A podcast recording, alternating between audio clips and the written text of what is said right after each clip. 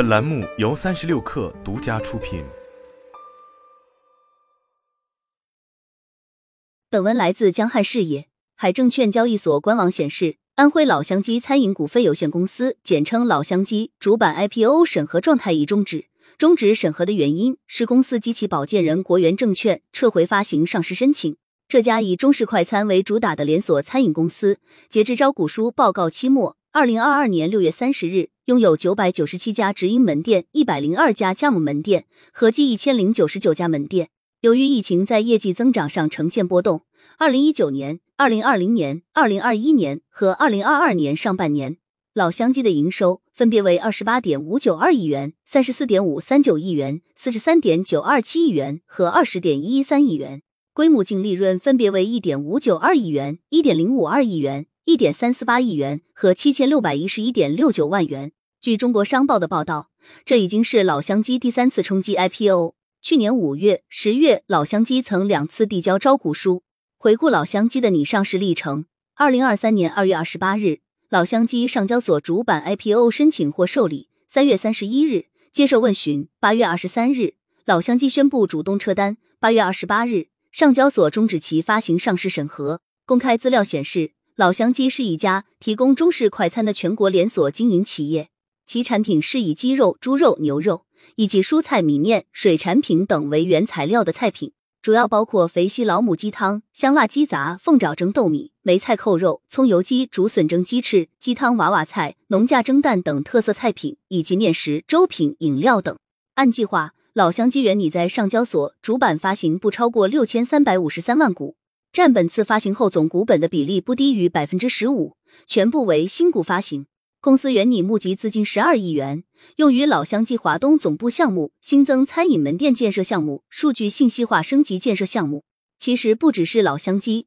其他连锁快餐企业也同样面临着上市的艰难。目前申请上市的中式快餐品牌还有老娘舅、乡村鸡，但上市进程均处于停滞阶段。老娘舅申请 A 股上市，并于二零二二年七月递交招股书，最后一次披露更新是在今年二月。乡村基则申请在港股上市，于二零二二年一月向港交所递交上市申请，在历经两次招股书失效后，又于二零二三年四月重新递交了招股书。面对着这一系列的连锁快餐企业所面临的难题，让人不禁想问：为什么连锁快餐企业上市会这么难？这其中的原因又在什么地方？首先，老乡鸡的上市终止是国家当前市场导向的一种体现。从宏观经济的角度来看，当前国家对资本市场正在进行全方位的改变与升级。资本市场的改革目的是提升市场的效率和透明度，吸引更多优质企业上市。然而，餐饮行业作为相对传统且附加值不高的产业，在资本市场的引导方向中逐渐进入了边缘状态。当前国家对科技创新、高端制造业等领域更加重视，而传统餐饮企业对于资本市场来说意义相对较小。因此，连锁快餐上市的难度相对较大。在这样的大背景下，一些高科技企业即使没有盈利，都较为容易的获得上市。但是，一些普通类似于老乡鸡的传统企业，则因为自身的市场发展潜力有限，在国内 A 股资本市场的上市过程中遭遇了较大的阻碍。这其实不是老乡鸡一家公司的问题，而是整个资本市场所面临的共同的问题。这就是当前老乡鸡的核心问题所在。其次。餐饮产业本身的问题也同样不容小觑。中国的餐饮文化博大精深，各地都有自己的地方美食。《舌尖上的中国》拍了多季都没能穷尽中国的美食，各地卫视更是不断跟拍各类美食节目，却始终有持续不断的选题，可见餐饮文化的广博。在这样的情况下，无论是哪一种地方餐饮起家的连锁餐饮企业，都会面临巨大的难题，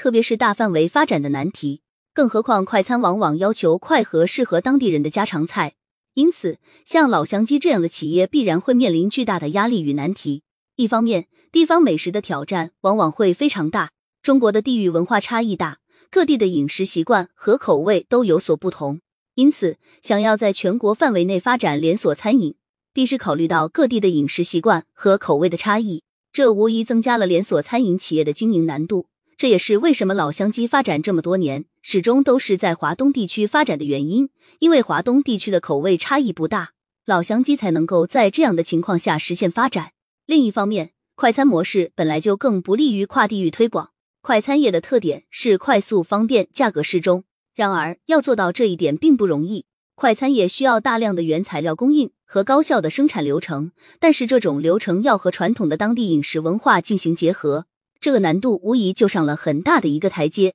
与此同时，快餐业需要有强大的物流配送能力，来保证食品的新鲜和口感。规模化、标准化与地区个性化的冲突将会显得非常明显。最后，快餐业需要有广泛的销售网络来覆盖更多的消费者，这更加加剧了快餐类企业发展扩展的难度。这些都是连锁餐饮企业在发展过程中必须面对的问题。也正是因为这一系列的问题，导致类似于老乡鸡这样的企业想要持续发展，甚至快速扩张，都会面临巨大的难题和压力。第三，快餐市场的传统性与资本市场的需求产生的天然矛盾。对于当前的各家连锁快餐企业来说，虽然他们在部分地域市场有所优势，但是对于资本市场都是想象空间不足。这是因为连锁餐饮很难给资本市场带来更多新鲜的故事，即使是上市之后，也会面临巨大的压力与难题。对于资本市场来说，他们更期待的是能够看到具有创新性和高增长潜力的企业，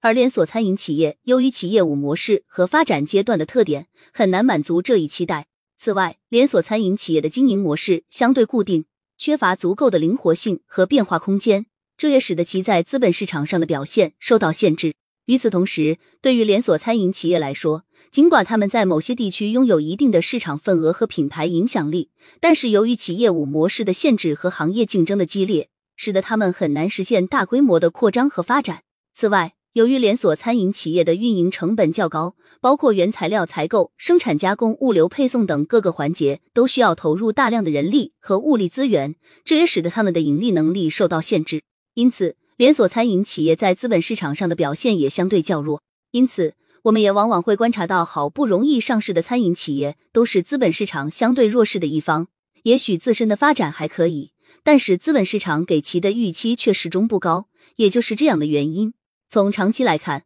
国内资本市场的发展趋势已经较为明显。餐饮企业想要实现上市的愿望，可能需要转战境外市场，寻求更广阔的发展空间。然而，即使在境外市场上市，依然面临着上述餐饮行业发展问题的挑战，因此问题并非单纯的在于上市的地点，而是需要在发展模式、品牌价值等方面做出相关的调整和改进。只有真正破解了上述难题的餐饮企业，才能真正在市场上有所作为。